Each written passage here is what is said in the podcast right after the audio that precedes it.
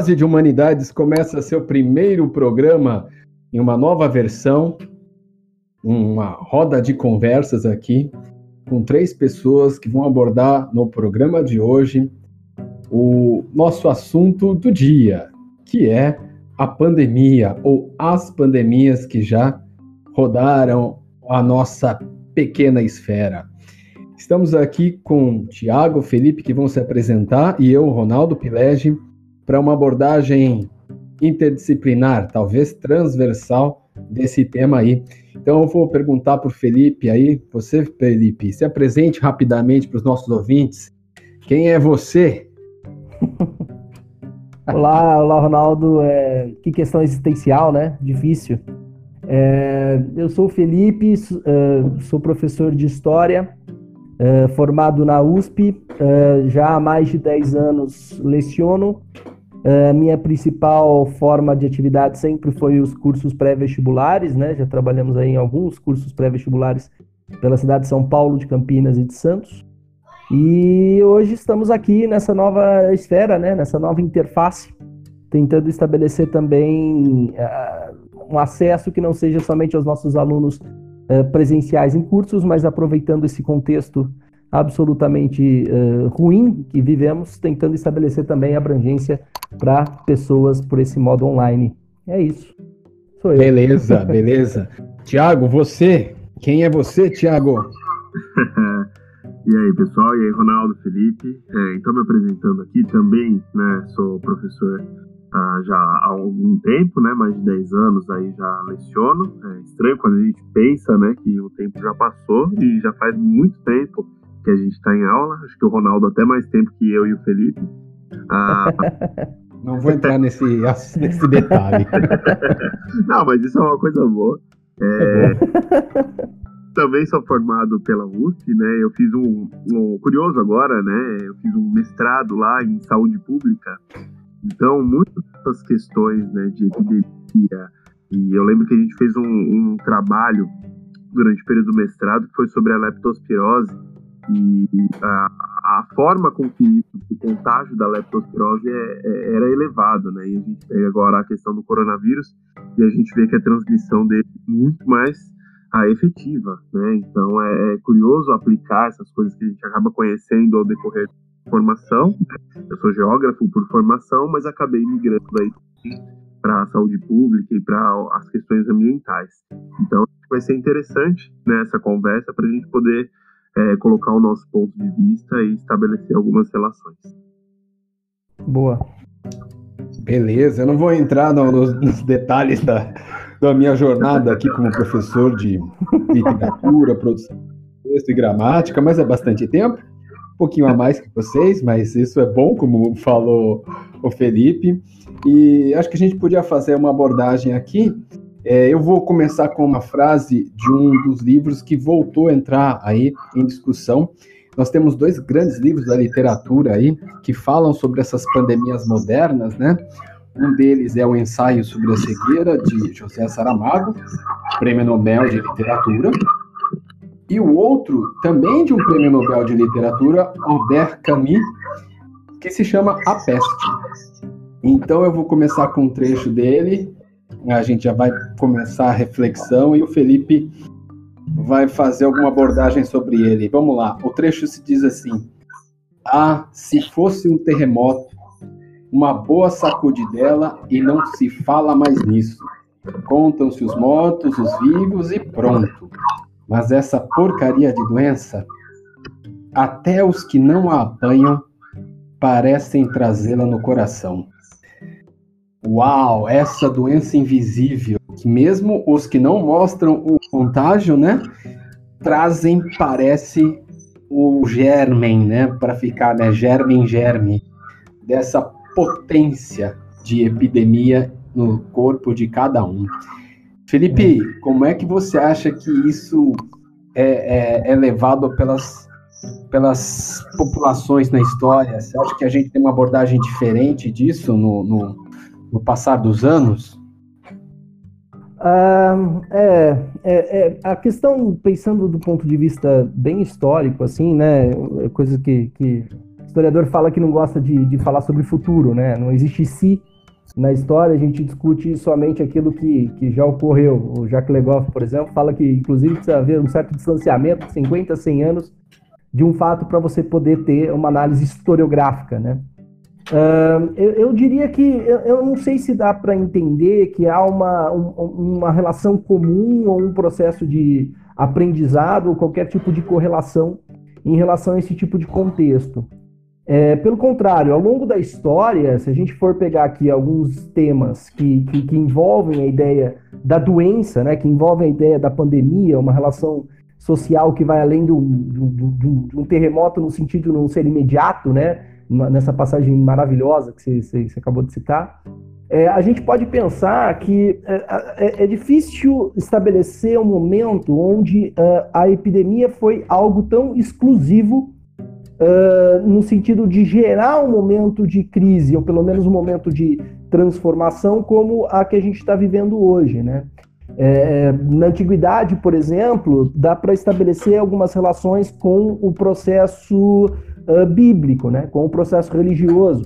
Então, as pragas do Egito, por exemplo, elas são uma, mesmo que dentro de uma ótica que não necessariamente passe pela relação de comprovação material, a história não bebe somente em documento material, mas uh, ela, ela já mostra uma certa ideia de que uh, o processo da peste, o processo da doença, o processo de uma incorporação de algo nocivo a uma relação de vida, ela está conjugada a outros processos, né? Nesse caso, por exemplo, a uma lógica de culpabilidade por relações materiais. A peste como uma culpa aos egípcios pela escravização do povo escolhido. Ou seja, a ideia de que a peste por si só não é o que causa uma crise, ela é um reflexo de uma relação material. Uh, para ir para assuntos até um pouco mais históricos, assim, a, a questão, por exemplo, da crise de Roma. É, a peste, é, a doença, tem um papel fundamental na crise de Roma, na lógica pela qual a, a estratégia de tomada de povos bárbaros germânicos sobre as cidades romanas, ela, ela, ela usa a disseminação da doença, né? É, houveram algumas pestes ao longo da sociedade romana que hoje a gente pode estabelecer que provavelmente foram de varíola ou às vezes até de sarampo, mas que uh, quando um povo bárbaro, por exemplo, tinha como intuito atacar uma cidade romana, ele sitiava a cidade, né, o que a gente chama de prática de cerco, para impedir a entrada de, de alimentos na cidade. Essa, esse empecilho é o que faz com que as pessoas comecem a ter uma crise de abastecimento, falte comida, sistema imunológico baixo, pronto, dissemina-se doenças. E, e todo o processo de ruralização que vai terminar na lógica feudal, portanto, na passagem da antiguidade para o feudalismo, ela bebe nesse ataque, nessa forma sistemática de uso da doença como um ataque às cidades, né? Nós então isso foi usado um... politicamente, né? Exato, exato. E, e, nesse caso, além de politicamente, belicamente, né? É, a, a ideia de que eu consigo transpassar um, um lugar intransponível a partir da doença, né? Essa relação, por exemplo, fica muito clara quando a gente pensa em outras lógicas como a, a conquista da América, né? Uh, como também a ideia Sim. da doença aqui, mesmo que numa consequência uh, impensada, né? não é algo que foi planejado, mas a, a, varíola trazida por um escravo africano na missão de Cortés na conquista do México a, a, a, 13 de maio de 1521, ele mostra exatamente como a, a condição biológica está vinculada a lógicas de transformação, né? e que ela está vinculada a relações materiais, mas de alguma forma compõe um conjunto de variáveis que vão gerar transformação. É, e interessante como está muito vinculado a núcleos urbanos, né? A, a, a, é, é, é, interessante como a gente tem essas discussões hoje, né? Mas é tanto dos cercos em Roma quanto na, na, na, na, epidemia atual, ou mesmo em lógicas anteriores, como a, até para pensar assim dentro de uma relação um pouco mais geral, como a própria forma de existência na Idade Média, a, a, presença de pandemias, no sentido do alastramento de uma doença em larga escala, ela tem muita correlação com o espaço urbano. Né? Não à toa a doença de Cortez, a, a varíola trazida, vai atacar as principais sociedades urbanizadas pré-colombianas, né? vai atacar Azteca, vai atacar Inca. Uh, o índice de mortalidade por devastação em doenças em populações no, no território brasileiro é um pouquinho menor, porque como não há cidade, não há aglomeração e não há uma conexão comercial ou cultural entre diversos povos, há um afastamento maior, a disseminação da doença também é muito menor. Né? Então, a, a, lógica urbanizada, ela, é um, ela, ela toma um papel importante aqui. Tanto que no Brasil, é, mesmo depois, durante o processo colonial, a gente vai começar a ver maior uh, disponibilidade de pandemias e, e de laceração de doença quando há o crescimento da urbanização no século do ouro. Né? A, a professora Laura de Mello Souza fala isso no, no livro Desclassificados do, do, do Ouro, como a forte opressão fiscal e a intensa concentração de renda faz com que as cidades fossem, na maior parte, tomadas por miseráveis. E por isso a presença de, de, de, de doenças que alastram-se, criando um alto índice de mortalidade, é bastante grande. Né? Então, essa lógica da urbanização, desde a antiguidade, passando pelo Brasil colonial, ele mostra como a condição biológica vinculada a outros elementos, ela consegue trazer um, uma determinada circunstância que pode gerar transformação. Né? É nesse sentido, para mim, a mais icônica dessas pestes, obviamente, é a peste negra do século XIV, em que a gente encontra uma, uma, uma junção de todos esses elementos. Né? Então você tem, uh, um, grandes núcleos urbanos crescentes, alta divisão social, ou seja, um abismo social que faz com que a maior parte das pessoas tenham problemas alimentícios, uma relação cultural que tem uma, uma, uma lógica fundamental aí pelas péssimas condições de higiene e, por outro lado, estados que não tinham a, a intenção de investir no âmbito público em processo de saneamento, né? então são cidades sem esgoto, são cidades sem uh, uh, coleta de lixo, uh, cria uma determinada sistemática que favorece o desenvolvimento de uma peste. Por outro lado, a lógica urbana também é sinônimo de desenvolvimento do ponto de vista econômico, né? E na, na Baixa Idade Média do século XIV, isso mostra-se a partir da constante relação entre Ocidente e Oriente, que é a, a, vinda de especiarias e produtos da China e da Índia em direção à, à, Europa. A própria peste bubônica, que é a mais icônica das pestes, não é a única, mas é a mais icônica das pestes durante o período da, da, da crise do século XIV, ele, ele vem da China, né? É interessante fazer esse paralelo com o de hoje.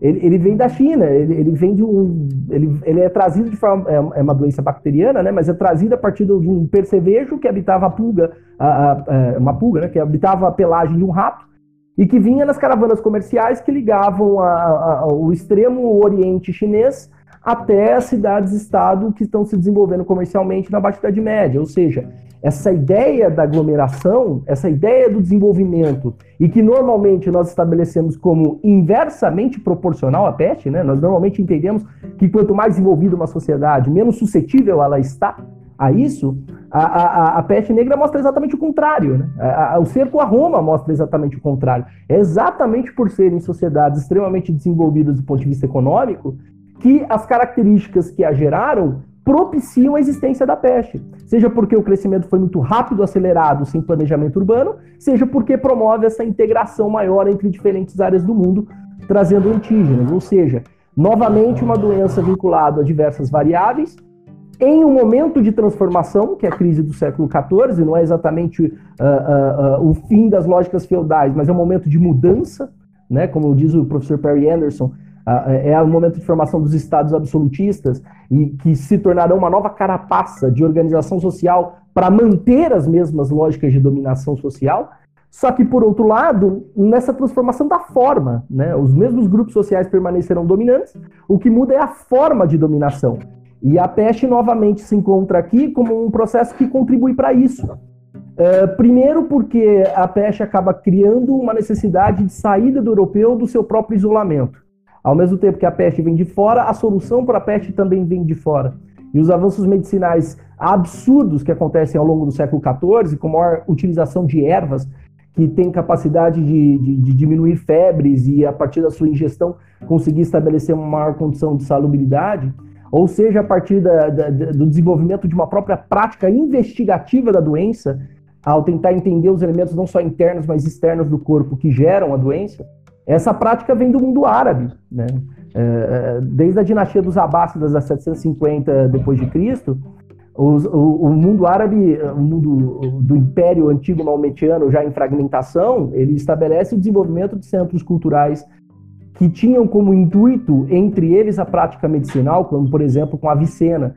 Então, por um lado, é pela integração com outros lugares que a peste vem, por outro lado, a solução para ela também vai vir dessa integração. Ou seja, a Europa vai ter que se abrir para outros mundos para que ela consiga solucionar o problema interno da pandemia. É, por outro lado, essa lógica também está vinculada à formação dos estados, porque conforme as cidades é, autogovernadas mostram-se incapazes de se organizar, seja urbanisticamente, seja do ponto de vista da saúde, para conseguir cuidar das mazelas, é o grande Estado que vai tomar conta disso. Né? Uma das afirmações do rei é a sua capacidade de controlar a peste, seja do ponto de vista das políticas públicas do Estado, seja inclusive no âmbito religioso. O Marc Bloch, historiador francês, tem um livro chamado Os Reis Taumaturgos, onde ele mostra que é crescente ao longo do século XIV a crença em territórios eh, próximos de Paris que levar a criança enferma diante do rei geraria sua cura. Né? Ou seja, eh, já há um processo em transformação que é o Estado, eh, e dessa forma a, a, a, a peste age como um potencializador. Né? A crença no rei como um indivíduo que me salva ou como um indivíduo que me protege aumenta durante a peste.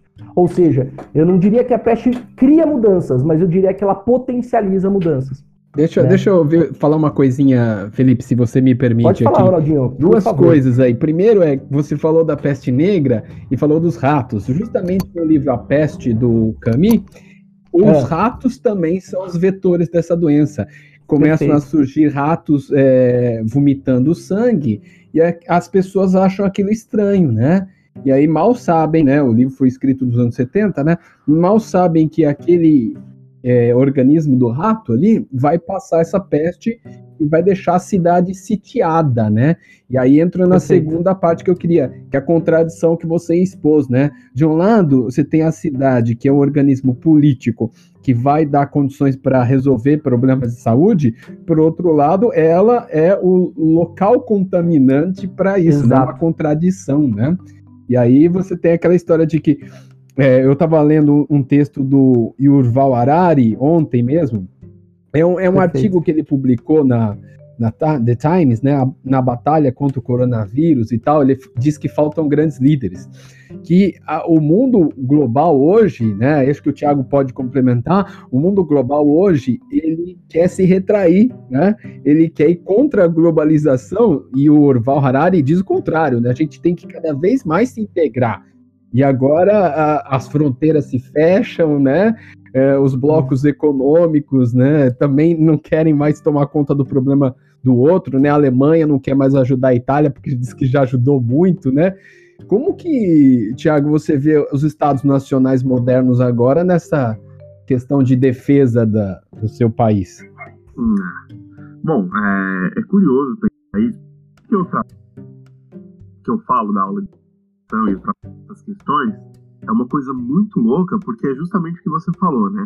A globalização, ela está estabelecida, né? Cada vez mais ela se estabelece nessa relação de proximidade. A gente está fazendo uma coisa aqui que é fruto da globalização, é fruto da maior integração tecnológica que o mundo permite. Né? Então a gente poder cada um estar tá na sua casa fazendo uma discussão sobre uma pandemia mundial, né? É, e a, a, a facilidade que computador que a internet nos proporciona, ela é fantástica. E isso também gera problemas. Então, sempre que eu começo a trabalhar e a gente estabelece na geografia sempre essa ruptura né, do pós-Guerra Fria, que aí a, a, globalização ela começa a se potencializar mais e mais. Né? Ah, o número de blocos econômicos, por exemplo, ou organizações internacionais, a partir da década de 90, meu, começa a ser uma a quantidade de blocos e organizações que surgem, né? Ah, então você tem isso potencializado. E ao mesmo tempo da integração, gera-se essa questão né, do, do nacionalismo ou ah, da condição de protecionismo, seja ele ah, conservadorismo social, que são as políticas do Trump hoje, né? Independente do coronavírus, o que, que a gente já tinha? as propostas anti-imigração partindo do governo do Trump, né? Então, proposta da construção do Muro do México, as limitações para a entrada de, de muçulmanos, o árabes, o latino-americanos, né? Com principal nos mexicanos. É, a Europa também com fechamento de fronteiras já anterior à questão do coronavírus, né? É, com o boom da Primavera Árabe, dos, da, dos conflitos sociais, instabilidades políticas no Oriente Médio e Norte da África, começa a acontecer essa tendência do fechamento das fronteiras. E agora a gente cai nesse dilema. Né? Uma maior integrar a globalização, ela poderia potencializar a, ou ela pode ainda, né? No caso de, de um fechamento disso, mas é, pesquisas, né, colaboração em pesquisas de, em determinadas áreas do mundo, né, em diferentes áreas do mundo, isso pode ajudar no processo de a cura, a, ou mesmo a, essas lideranças quando, e aí a gente vê a dificuldade que é, né? Então você tem a OMS, que, é, que ela é uma agência especializada, e a ONU também é recente, né? A ONU ela foi criada em 45 né, no contexto já de pós-Segunda Guerra Mundial, para evitar conflitos. E ela tem essas agências que funcionam em paralelo. Então a gente pega a OMS, meu, a OMS sensacional se você for ver a relação científica que ela tem, né, promovendo recomendações, pesquisas a, acerca de, de vacina, ou mesmo cuidados dentro da medicina, a OMS. É, e a gente pega a questão dos governos barrando as decisões da OMS. Então a OMS recomendou, porém aqui é diferente. Aqui a gente tem uma condição de peculiaridade no novo. Eu falo isso em nome do Brasil, né, que a gente governo federal promovendo essas atitudes, mas outros governos, a gente pega o México, por exemplo, o Obrador, ele também tem tomado atitudes, né, que ele nega a questão do coronavírus, ou que é dessa forma que está sendo passada. Então a globalização, ela ela proporciona uma maior integração e ao mesmo tempo ela acaba gerando né, esse afastamento por parte de lideranças ou de países, né? Então a gente fica nesse dilema uh, completamente de mãos atadas, né? Porque ela, ao mesmo tempo que ela aproxima, ela também afasta os povos. E, a, e o coronavírus, né? A disseminação é, do, do coronavírus, se a gente for observar, ela começa na China, né? E aí a gente vê a globalização participando disso. A velocidade com que o vírus se espalha, né? É, ele depende muito das relações internacionais, né? Da dependência do... em relação Parece a... que um, um, espirro dado do outro lado do oceano chega aqui, né? Agora ah, fisicamente, tu... né? Sim, sim, é isso daí é curioso, que é a, o efeito borboleta, né? Que tanto aí se fala. É caos. Você consegue aplicar isso realmente, né? Teoria do caos, né? A teoria do caos, perfeito. Então é muito louco você pensar que hoje o mundo é. Aí sempre também quando eu vou trabalhar questão da crise de 2008, né? E às vezes eu brinco com um aluno, né? Falo, ah, é, bem feito para os Estados Unidos, tá aí, ó, fizeram uma crise agora. Mas as crises hoje elas são globais, né? Se tem impacto nos Estados Unidos, impacta o mundo inteiro. Se tem um impacto é, na Europa, impacta o mundo inteiro. Eu lembro, acho que dois anos atrás, teve uma pequena crise econômica na Turquia. E também já né, atingiu alguns países, porque hoje a gente tem uma rede integrada financeira. Né? Você não consegue dissociar essas coisas.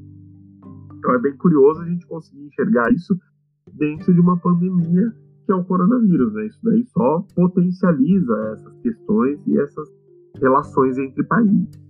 E o interessante é que parece que se formam novas relações de poder, né? Eu lembrando aqui da, do ensaio sobre a cegueira do Saramago e uhum. vendo as decisões de tomada de, de, postura, por exemplo, da prefeitura do Rio de Janeiro, né? Uma das saídas lá e que não deu certo foi eles pegarem os hotéis, né, do Rio. Não sei se vocês viram isso. Os Sim. grandes hotéis que estão abandonados e trazerem é, populações de risco das periferias, ou melhor, das comunidades para esses hotéis, né? E, os, e as pessoas não queriam ir para esse hotel, né? Eu acho que imaginando ali, naqueles hotéis, um confinamento forçado, né? Porque a gente vive hoje um confinamento voluntário, né? Existe essa proposta, ó, fique em casa, é melhor você ficar em casa, você tem que pensar na, na população de risco, né? Agora a gente está vendo que não existe mais tanto essa população em risco, mas é, uma coisa que aparece no ensaio sobre a cegueira é a reclusão meio que forçada, porque as pessoas se tornam cegas, né? Surge uma cegueira branca nas pessoas e ninguém sabe o que é. e elas vão então se recolhendo em pequenos prédios, prédios abandonados, confinando comida, roubando comida, e dentro desses infectados aí, eles formam uma relação de poder.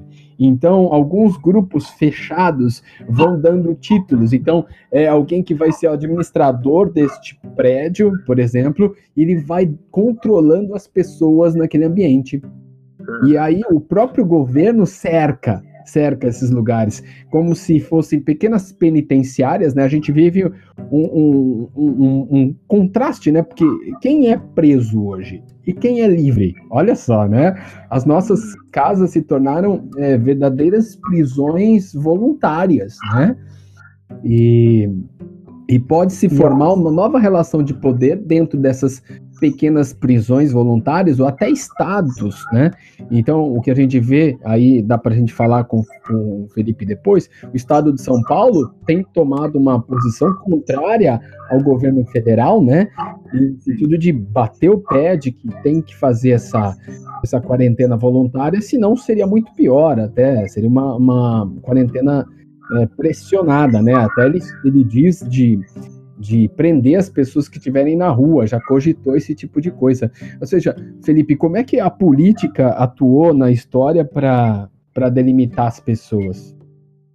É, é, é, é eu estava pensando aqui no que você estava falando e, e, é interessante, porque. É interessante não, né? Interessante é palavra proibida. É, se, se, enfim. É, porque a, a, lógica de organização dessa, dessa condição ela é muito única. Você está numa pandemia, é algo muito único. E, e, na minha cabeça, essa talvez seja a primeira grande pandemia de caráter global, né? Que nem o Thiago estava falando, né? Você entender as novas formas de organização que nascem a partir daqui não é fácil. Por outro lado, eu, a minha, minha linha é, é, um pouco, é um pouco de questionamento a isso. Assim, eu não, eu não tenho certeza o quanto a pandemia cria novas é, lógicas, como no, no, ensaio da cegueira, né, que, que, é, que é um livro maravilhoso, um ensaio sobre a cegueira, mas uh, ou como ela, ela de alguma forma afirma relações que já estavam em transformação, né? É, é, é a minha discussão. A, a, a, a, peste negra trouxe a crise do século XIV ou a crise do século XIV tem na peste negra mais uma das suas variáveis?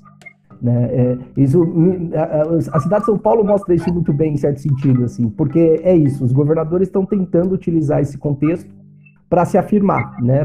para construir novas lideranças que possam futuramente se colocar contra o governo federal. Né? O, o, o, o, atual governador do estado de São Paulo romper com o Bolsonaro, indivíduo pelo qual ele, inclusive, construiu boa parte da sua campanha, né? Bolsodória, é, é uma clara demonstração de uma tentativa de rivalidade para se estabelecer politicamente. Por outro lado, me chama muita atenção como em algumas regiões da, da cidade de São Paulo, quem estabeleceu essa reclusão obrigatória foi o, foi o, o PCC, né? Foi o é poder mesmo. paralelo. No Rio de Janeiro. começou no Rio de Janeiro também, o, o Comando Vermelho. Ou seja, vermelho ou seja, uh, são instituições, são práticas de poder, né? E dá para falar instituição, né? Quando você fala do Comando Vermelho do dá para falar instituição. É, que já tinham uma relação de poder, né? A questão é como eles se afirmam a partir dali. Por isso que eu, eu, eu, eu gosto daquela. Tem, tem, para mim, tem dois caminhos para seguir dentro dessa lógica analítica.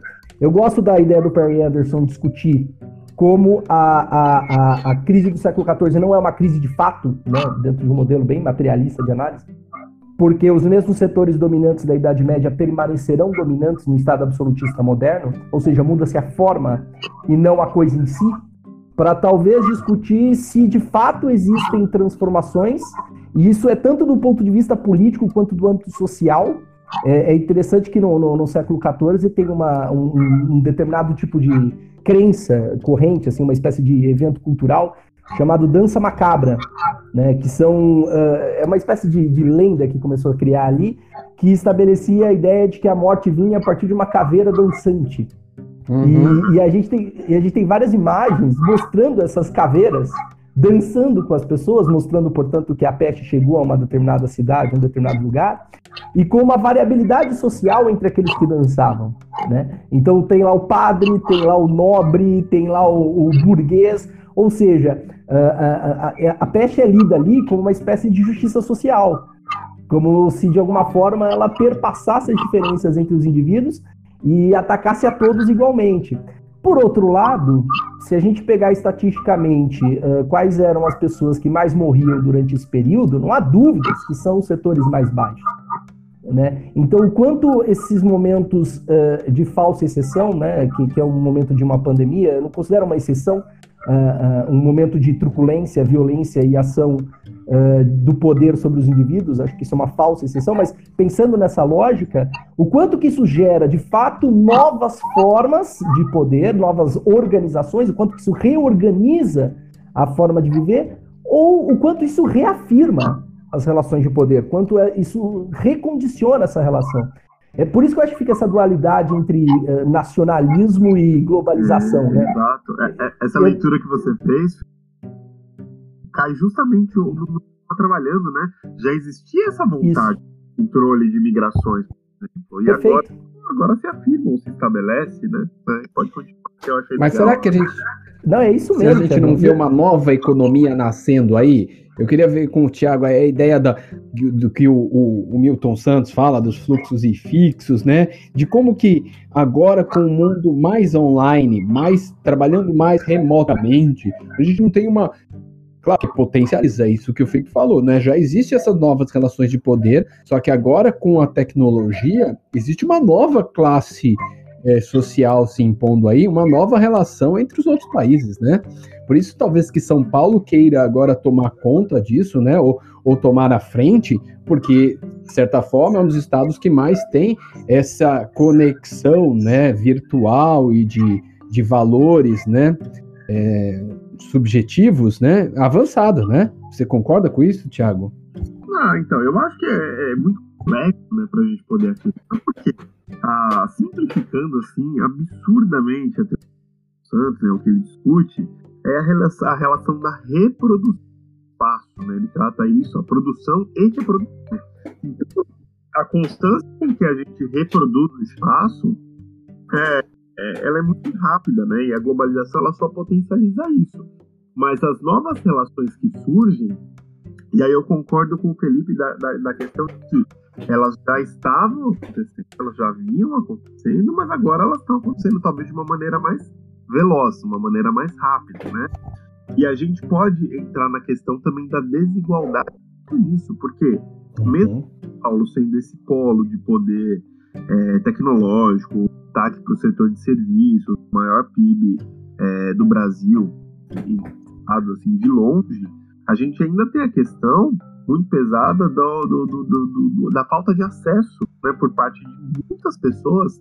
Eu até vi uma charge essa semana que me atenção, né? A questão de baixar o aplicativo para ter o acesso aos 600 reais. E aí Eu vi uma... isso também. E uma galera sentada na rua, né? Mendigo, uhum. sem acesso, eles, e aí, já baixou o aplicativo?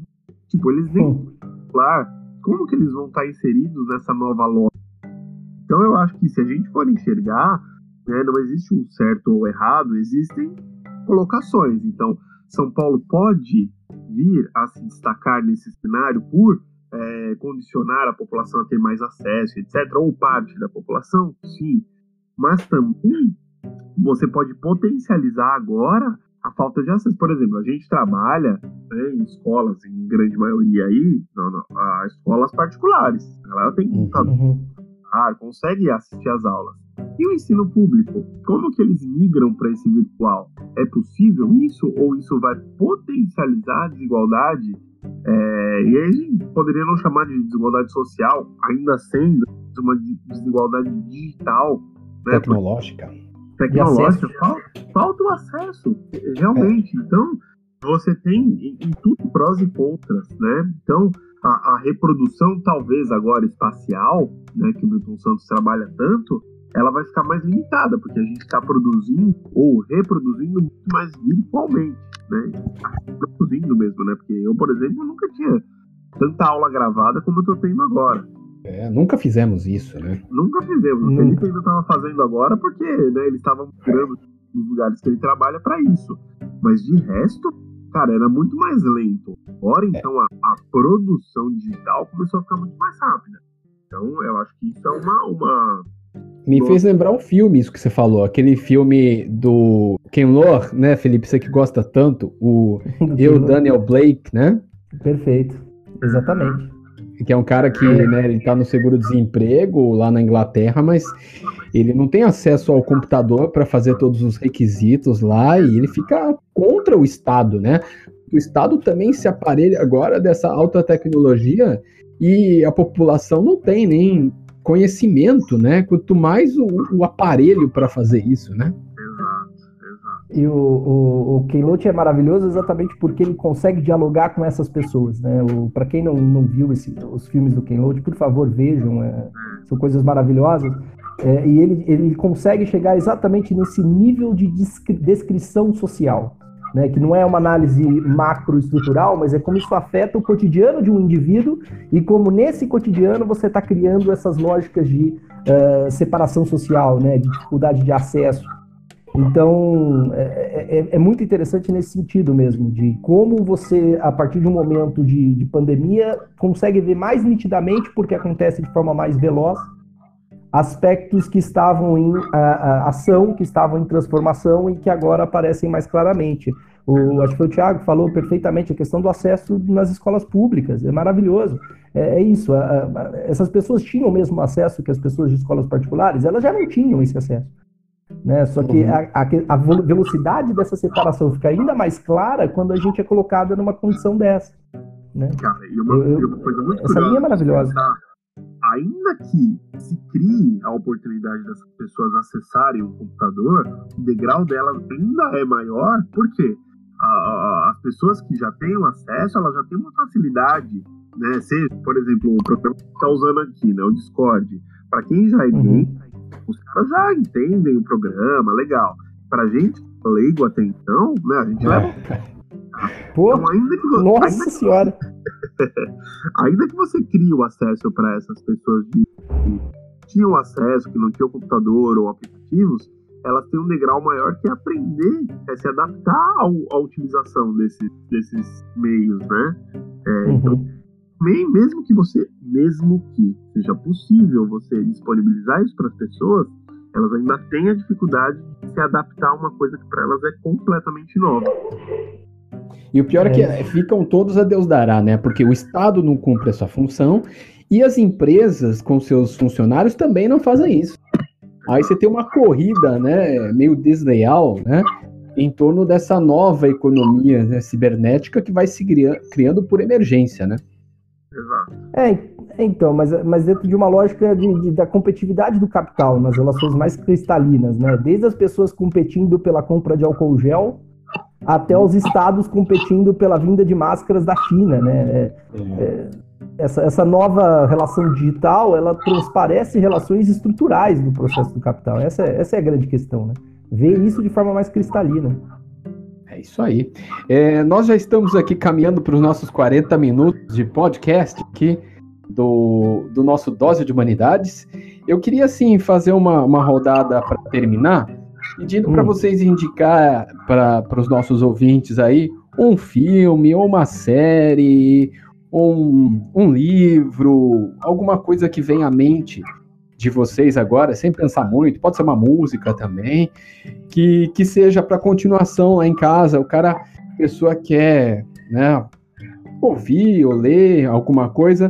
O que, que você indica, Felipe? Ó, eu, eu vou indicar já o, o filme e o livro Ensaio sobre a Cegueira, né? O livro é muito legal, vale muito a pena, e a obra filmada pelo Meirelles também vale muito a pena, né? O Saramago, inclusive, em vida assistiu ao filme Ensaio sobre a Cegueira e gostou muito da, da adaptação. Eu acho que o filme ele pega pesado, não é? mostra as pessoas em estado é, selvagem, né? Porque elas ficam presas e reclusas numa outra lógica de poder, coisa que a gente já falou aqui e a gente conhece o ser humano numa outra ética, né? O campo da filosofia muda também, né? Porque eu não tenho mais aquela ética vigente do Estado, né? Eu tenho uma ética dos pequenos, das pequenas prisões, né? Quase como que se as penitenciárias virassem é, casas e condomínios, né? Uma lei da sobrevivência. Então indico aí o filme Ensaio sobre a Cegueira e o livro também. Felipe, o que, que você indica para os nossos ouvintes aí? Antes da minha indicação, Ronaldinho, eu posso fazer uma pergunta? Pode. Você indicou os dois, mas se você pudesse indicar um só um, você indicaria o livro ou o filme? Indicaria o livro. O tá. livro é mais impactante. Eu que a gente acho. consegue imaginar a cena da cegueira branca, né? No filme não tem é. como você no filme mostrar uma, o que é uma cegueira branca, né? Exato. Claro que o, o Saramago tá, tá, tá apontando aí para a cegueira que todos nós temos já, né?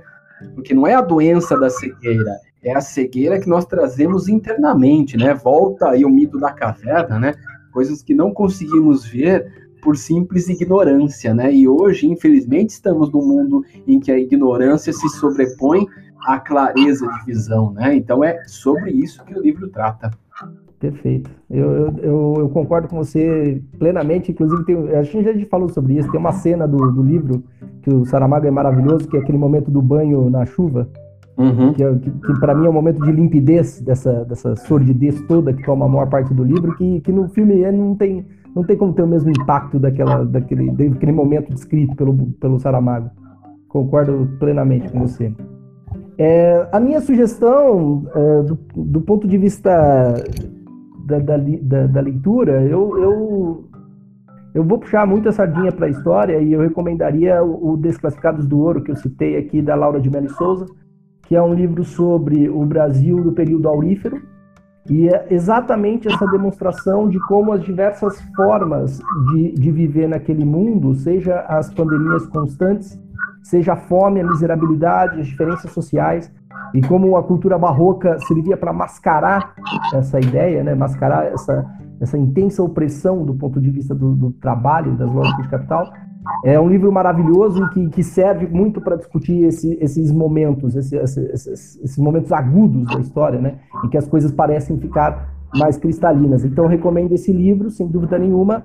Em termos de filme, fica qualquer filme do Ken Loach para. O, o Terra e Liberdade é, talvez seja um dos, dos, filmes mais interessantes dele, sobre a Guerra Civil Espanhola, mas qualquer filme dele está absolutamente recomendado, e é isso aí. Boa! E aí, Thiago? Então, é, pensa também tem muita coisa, mas dentro aqui do Brasil, né, tem um que eu li na faculdade, depois de me formar, tudo que eu acho bem bacana, que é uma por uma outra globalização, né, do Milton Santos. Tem até um documentário que eu acho que tá no YouTube, se eu não me engano, né? Claro que o livro é muito melhor. Né? A gente ter o contato com o que o cara escreveu mesmo é fantástico. E ver a perspectiva do Santos, né, do que ele entende como uma globalização, quais a, a características, quais são as possíveis consequências, as relações, né? Então, eu acho que esse livro me agregou muito e eu li no primeiro ano de faculdade, então eu não tinha é, muita base dentro da geografia nem nada e isso daí ampliou demais meus horizontes. Né? Então, eu acho que é um livro é, que é muito fácil na leitura dele, aprende bastante, como eu disse para vocês. Eu não era geógrafo na época que eu e ele me complementou muito, né? Ele criou uma base muito interessante. Tem o um documentário para quem quiser ver, o próprio Milton Santos debatendo isso, né? Muito interessante. Em termos de filme, eu acho que uma coisa legal ah, dentro da geografia é a análise tá? Então, ah, como a geografia ela, ela caminha sobre vários aspectos, em vários assuntos, várias áreas, eu sempre aconselho vocês a cruzarem relações, tá? Então a gente está falando de pandemia, ponto é, quais as consequências possíveis dessa pandemia. A gente relacionou aqui hoje mais a globalização, a questão da, da, da, do isolamento social, é, cruzado com a relação da maior integração proposta pela globalização e coisas do tipo. Eu pegaria e ampliaria o nosso horizonte. Eu assistiria, por exemplo, a Grande Aposta, que é o filme da crise de 2008. Porque, gente, uma Muito coisa bom. ser necessariamente é a consequência disso, né? Então, eu acho que a gente compreender o que é uma crise global, uma crise, né, um impacto uh, no mundo todo, eu acho que a crise de 2008 ela se explica muito. Muitos autores aí estão falando que essa crise econômica vai ser maior que a de 2008. Né? Vamos esperar para ver o que vai acontecer, mas de fato vai ter um impacto global, tá? Então eu acho que já é legal a gente pegar essa questão e cruzar outras relações. E aí, no caso, eu iria para a parte da economia, é um livro, é um filme, desculpa, bem interessante, que ele também tenta contar de uma forma simplificada que aconteceu na crise de 2008. Então eu acho que é uma, é uma coisa interessante para a gente entender. Mercado financeiro, é, as relações entre países, eu acho que vai ampliar um o horizonte de vocês. É isso aí. Gostei demais desse primeiro Dose de Humanidades versão podcast.